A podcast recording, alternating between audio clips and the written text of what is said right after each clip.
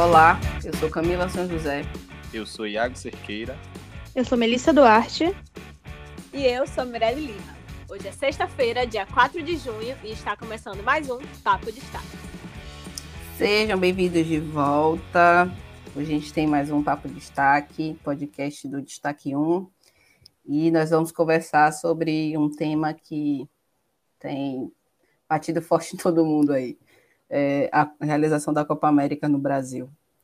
É, Vamos contextualizar aqui antes da gente iniciar nosso papo. É a Copa América 2021, ela ia ser realizada na Argentina e na Colômbia, mas aí a Comembol fechou um acordo com o governo federal brasileiro para que a edição fosse realizada aqui esse ano, né? Sob o pretexto de que a pandemia está estabilizada.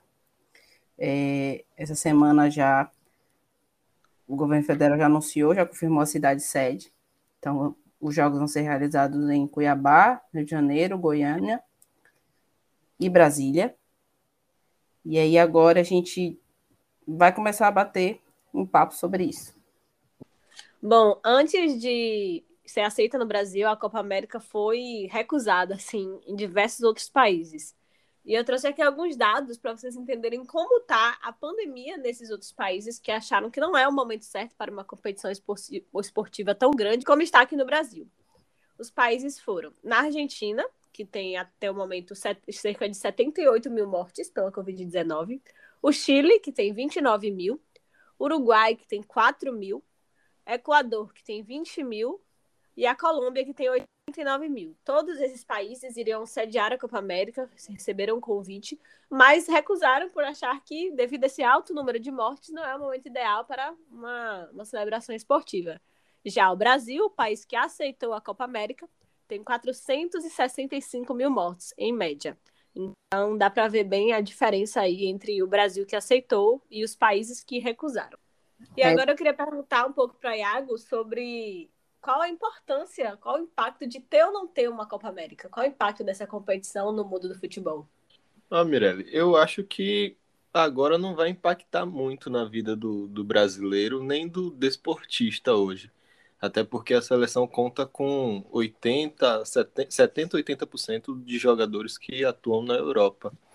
Então, é, esse tipo de evento no Brasil é, poderia ser, poderia não acontecer então, eu acho que, é, como os outros países tiveram o bom senso de não aceitar é, devido a essa questão da pandemia, o Brasil também deveria ter o bom senso de não aceitar e até propor o cancelamento, pelo menos para esse ano, é, como foi feito no ano passado dos Jogos Olímpicos, que não aconteceu é, é, por causa da pandemia e poderia ser feito isso tendo em vista a, a, o número de mortes no Brasil, né? Que já está chegando aos 500 mil, ao meio milhão. E só para acrescentar, Iago, é, trazer uma curiosidade aqui para vocês que estão ouvindo a gente, que há 102 anos atrás, o Brasil é, também sediava a Copa América, né? Naquele ano, que foi o ano de 1919, o campeonato chamava Campeonato Sul-Americano. É, inicialmente, a competição ela ia acontecer em 1918, mas por conta da gripe espanhola, que também foi uma pandemia que atingiu o mundo todo, tem uns dados que estimam que cerca de 50 milhões de pessoas morreram no mundo naquele período. É, o governo brasileiro decidiu adiar a competição e realizar, que seria realizado em novembro de 1918 para ser realizado em maio de 1919. É, e agora, né, mais de 100 anos depois, a gente se depara com uma situação parecida.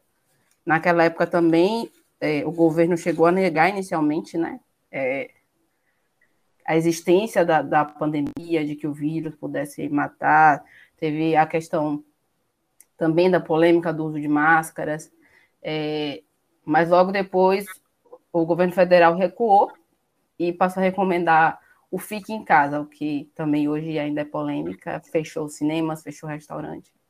Praticamente a mesma coisa que a gente está vivendo hoje, não fosse a insistência do negacionismo do nosso governo brasileiro.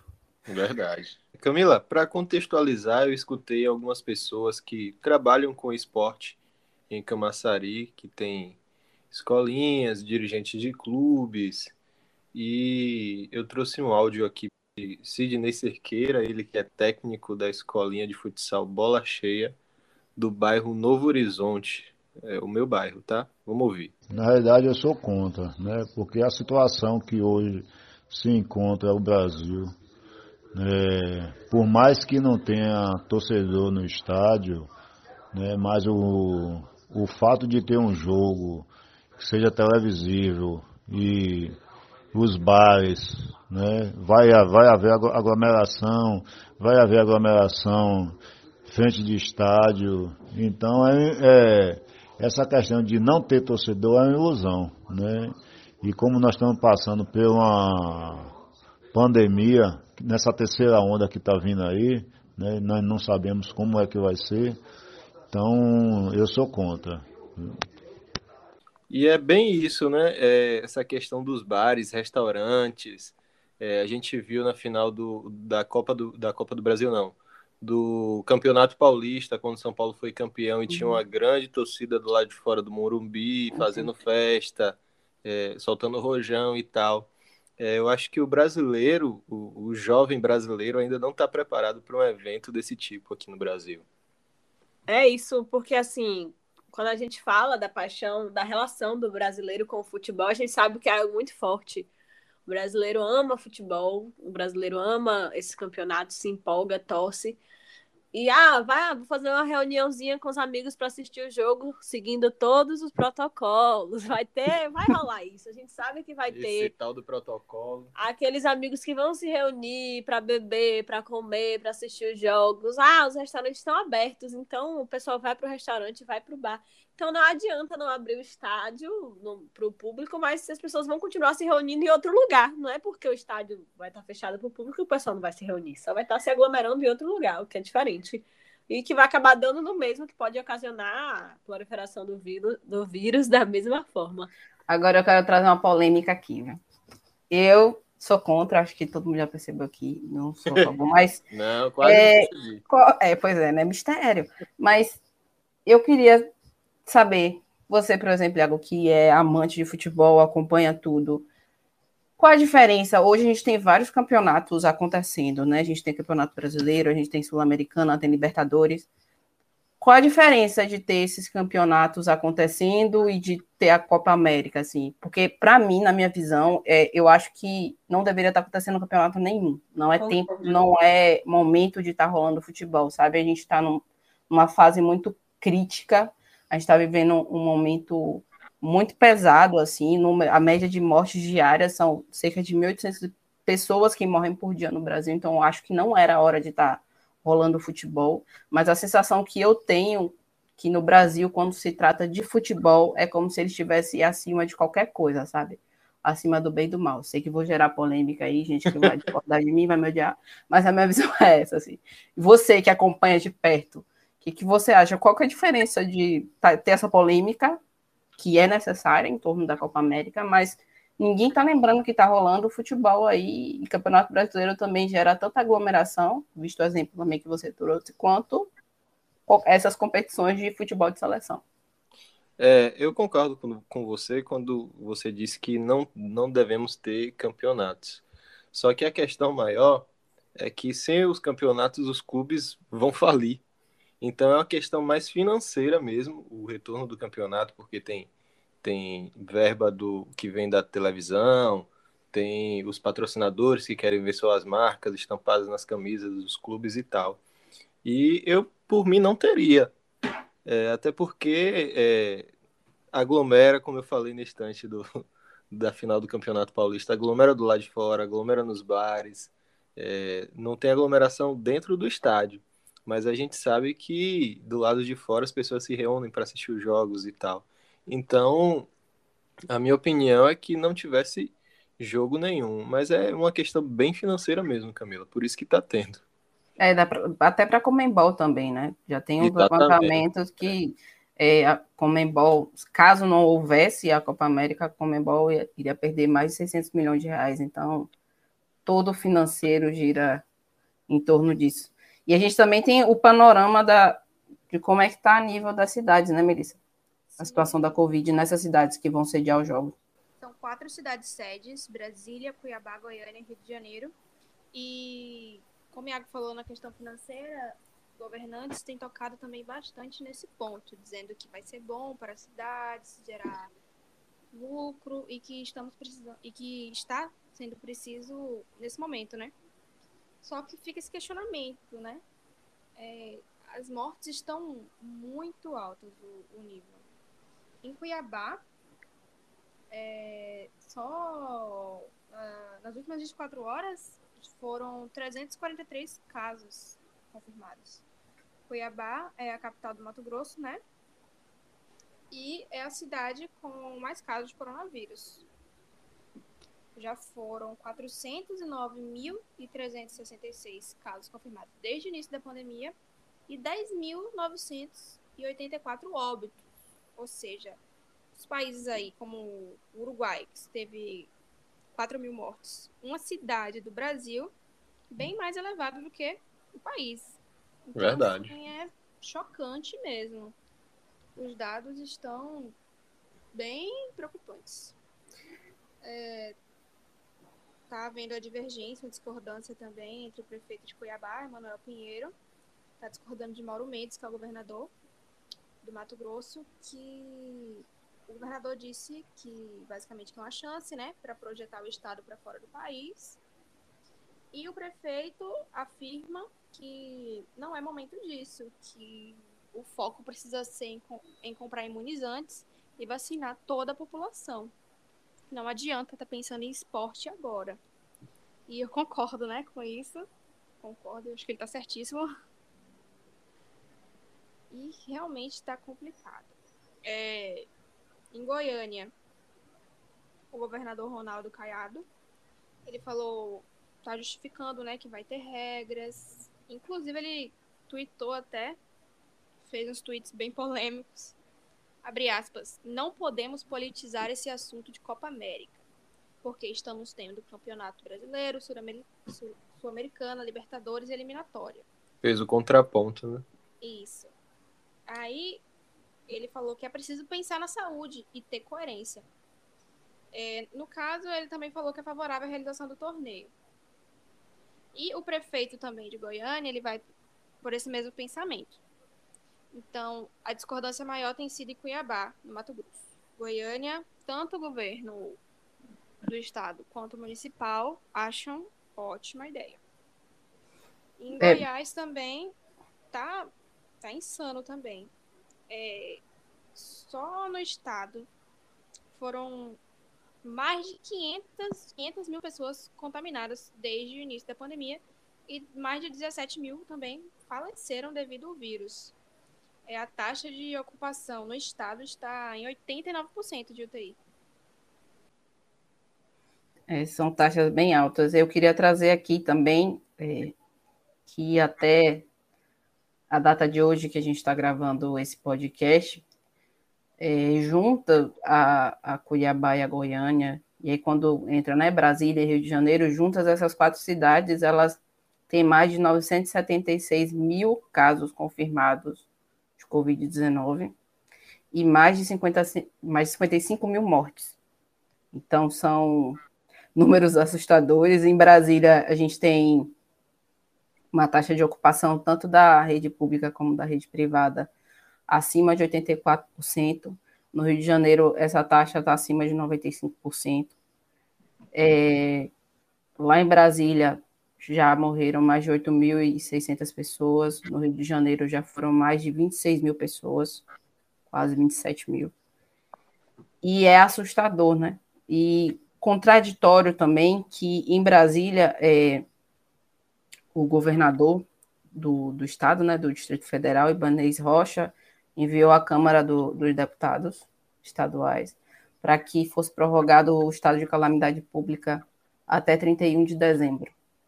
E como é que você pede para estender esse prazo né, de calamidade pública e, ao mesmo tempo, você aceita sediar uma, uma competição dessa a, a nível internacional, que deve vir, vão vir, né? São 10 seleções que vão participar dessa competição. A Comembol disse que cada delegação deve ter, em média, 65 pessoas, e essas pessoas vão circular, são de diversos serviços, né? É o aeroporto, é o hotel, é o restaurante, enfim, contato com N pessoas ao mesmo tempo. A gente já tem várias cepas circulando pelo Brasil e a possibilidade de chegarem novas aqui e de talvez, quem sabe, novas serem geradas, né? Isso, isso acende um sinal de alerta muito grande.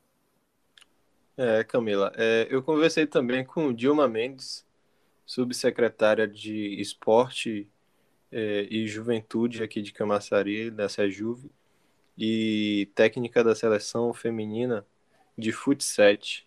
E ela fez um parâmetro justamente sobre essa questão da disseminação do vírus e das cepas que estão que estão distribuídas já no nosso país. Vamos ouvir. Bom, eu acho que o momento não é oportuno, né? Eu acho que são riscos desnecessários para o momento, né? É, até porque o percentual de vacinação comparado à nossa população é muito baixo, né? Eu acredito que hoje a gente está em torno de 11% de toda a população brasileira. E mesmo com todos os protocolos rígidos que serão implantados, eles apenas amenizam, né? Mas eles não nos dão essa garantia de possíveis contaminações, né?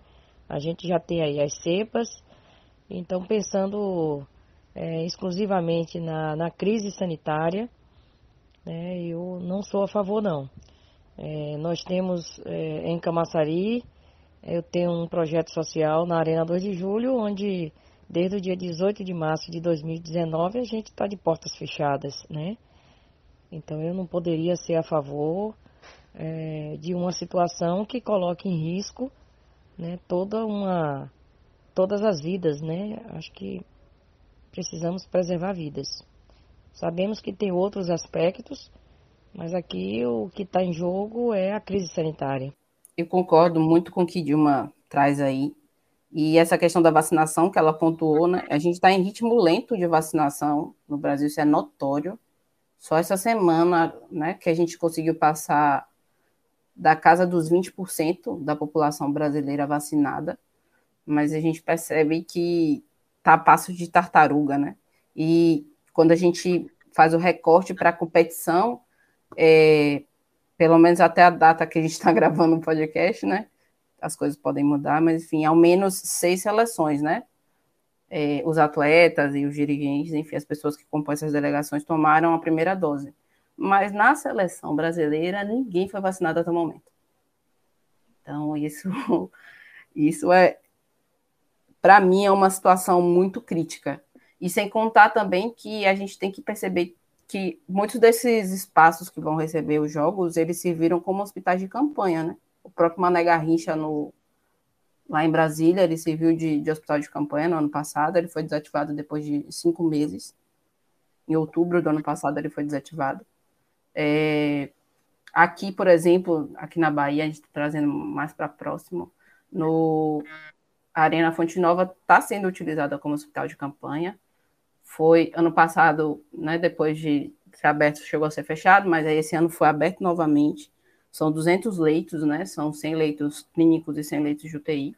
E aí você imagina é, fechar uma estrutura dessa, ou o caso de precisar de uma estrutura dessa para abrir um hospital de campanha, porque a pandemia definitivamente não está estabilizada no Brasil, a gente está aí à beira de uma possível terceiro, terceira onda da pandemia, os casos só aumentando, então não dá para tratar como se a pandemia já tivesse passado. A sensação que me dá é essa, como se a gente estivesse vivendo no passado, como se a pandemia já tivesse acabado, passou.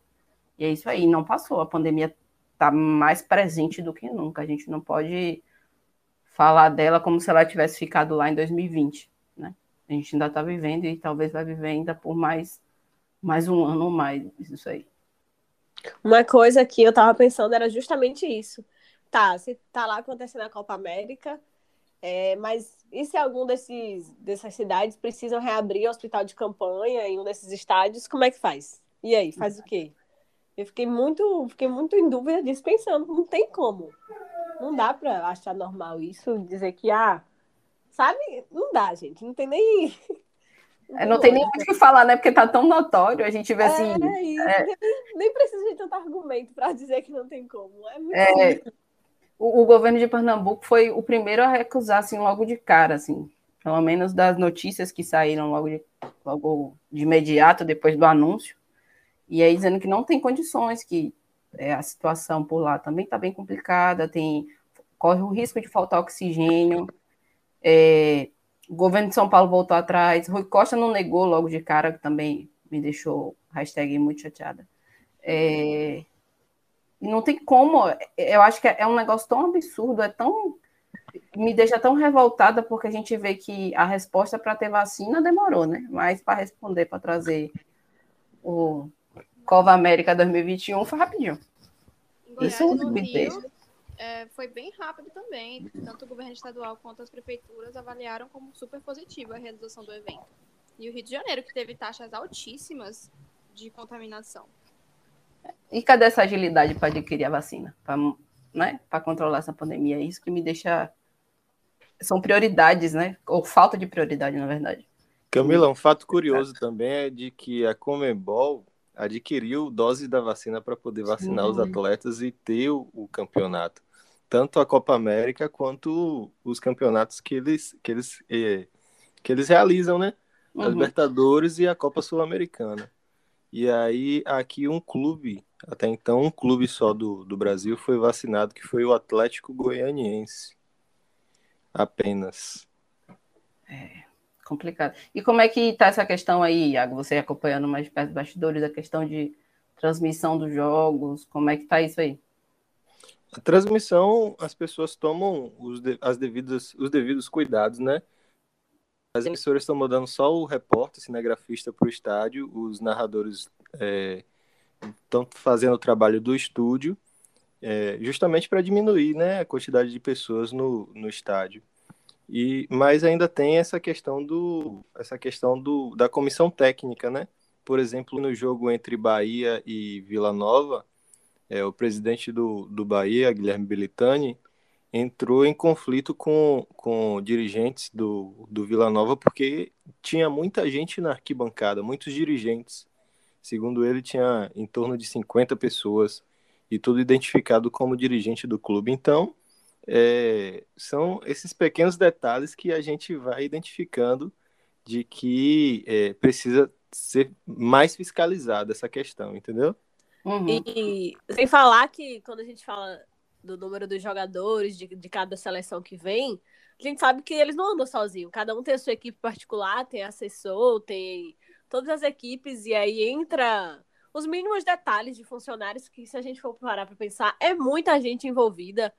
E é, não tem como dizer que está seguindo todos os protocolos, porque não tem como seguir todos os protocolos com tanta gente reunida. E uma dúvida que eu queria saber, Iago, é quem tem atualmente, você sabe dizer, é, como vai ser essa transmissão da Copa América aqui no Brasil? Quem tem os direitos atualmente para transmitir?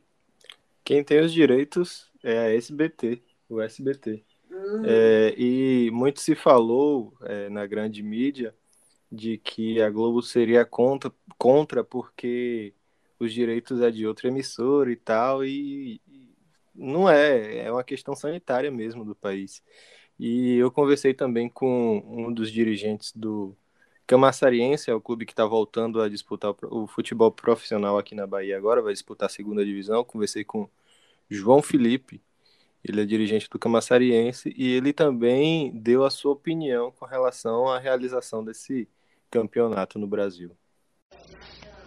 Com relação à Copa América, eu já seria contra a própria realização do torneio seja em qual sede for, porque a América Latina, pelos dados, né, vive a pior situação no mundo é, nessa pandemia. É, salvo a exceção do Chile, todos os outros países estão em situação bem complicada. Então, eu teria já cancelado esse, esse campeonato, certo? Já seria mais ou menos assim, nem teria essa possibilidade de ser transferida a sede para o Brasil, porque nem deveria existir o campeonato. tem realmente é uma situação que vários, várias delegações precisam viajar, tem mudança de sede, tem uma série de viagens internacionais e a gente sabe que tem novas cepas aí é, circulando, então de alguma forma poderia contribuir né, para esse contágio, essa mistura de, de pessoas em lugares diferentes. Temos atletas que estão jogam na Ásia, na Europa, também estão vindo de fora. Então, realmente, nesse momento, seria recomendaria que fosse evitado o campeonato, seja em qualquer lugar, na Argentina, no Brasil, Colômbia, qualquer outro país da América Latina. Uma coisa que o João Felipe falou aí que para mim foi só precisou dessa frase para ele poder para poder concordar com tudo que ele estava dizendo, que foi a questão do pão e circo. Que é assim, que a gente sabe que o brasileiro tem memória fraca, né? Infelizmente. Curta. Tem a memória muito curta e assim, é... ainda querendo ou não, ainda tem muita gente que concorda, que acha incrível. Tem a questão do fanatismo pelo futebol e que acaba não enxergando as outras coisas, como Camila falou. Tem gente que quando se trata de futebol tá acima de tudo. Então, quando a gente para para pensar que também tem estratégia política aí atrás, porque sabendo que o brasileiro é do jeito que é, Uhum. Pensar em um presidente, na visão dos fanáticos por futebol, ah, um presidente que está trazendo a Copa América para o Brasil, em um momento ah, que a gente está precisando de distração, não sei o quê, muita gente defende isso. Então, nada disso não é cada, cada decisão dessa tem um motivo, tem um propósito. E tem que tomar cuidado, porque senão, né, sabendo como as coisas funcionam aqui no Brasil, infelizmente, os objetivos dessas pessoas que estão trazendo a Copa América para cá podem ser concluídos, né? Que a gente sabe quais são. Então, é uma situação que envolve muita coisa, às vezes a gente nem imagina, né? Que a gente olha assim, ah, só um campeonato de, de futebol, mas tem muita coisa por trás. Exatamente, ano que vem é 2022, né? Bem lembrado isso aí, Mirella. Ano que vem é 22, eleições, uma popularidade também de um presidente que está em jogo, que está muito baixa. Então, tem várias questões, tem um lado político, tem um lado financeiro, mas eu acho que o primordial era a crise sanitária e a preservação das vidas, né? Isso deveria estar em primeiro lugar. Eu acho que o presidente viu nessa oportunidade o momento de voltar em sua, popular, sua popularidade no auge, né? Só que, só que eu acho que acho que foi mais um tiro pela culatra. Espero, né? Bom, gente, é isso. A gente comentou um pouquinho aqui sobre a Copa América. Pode parecer que não, talvez não tenha um impacto local, mas tem, né? Ainda mais por conta dessa pandemia que a gente está vivendo, principalmente por ela. E é isso. É, quem não conseguir nos ouvir no Spotify, também estaremos com o papo de destaque no nosso site destaque1.com então acompanhe o site, acompanhe nossas redes sociais. É, recomenda o nosso podcast para quem você acha que vai gostar de ouvir. Manda aí, compartilha. E até a próxima. Beijo e se cuide. Tchau, tchau, gente. Até a próxima. Tchau, tchau, gente. Importante acessar o site. Tchau.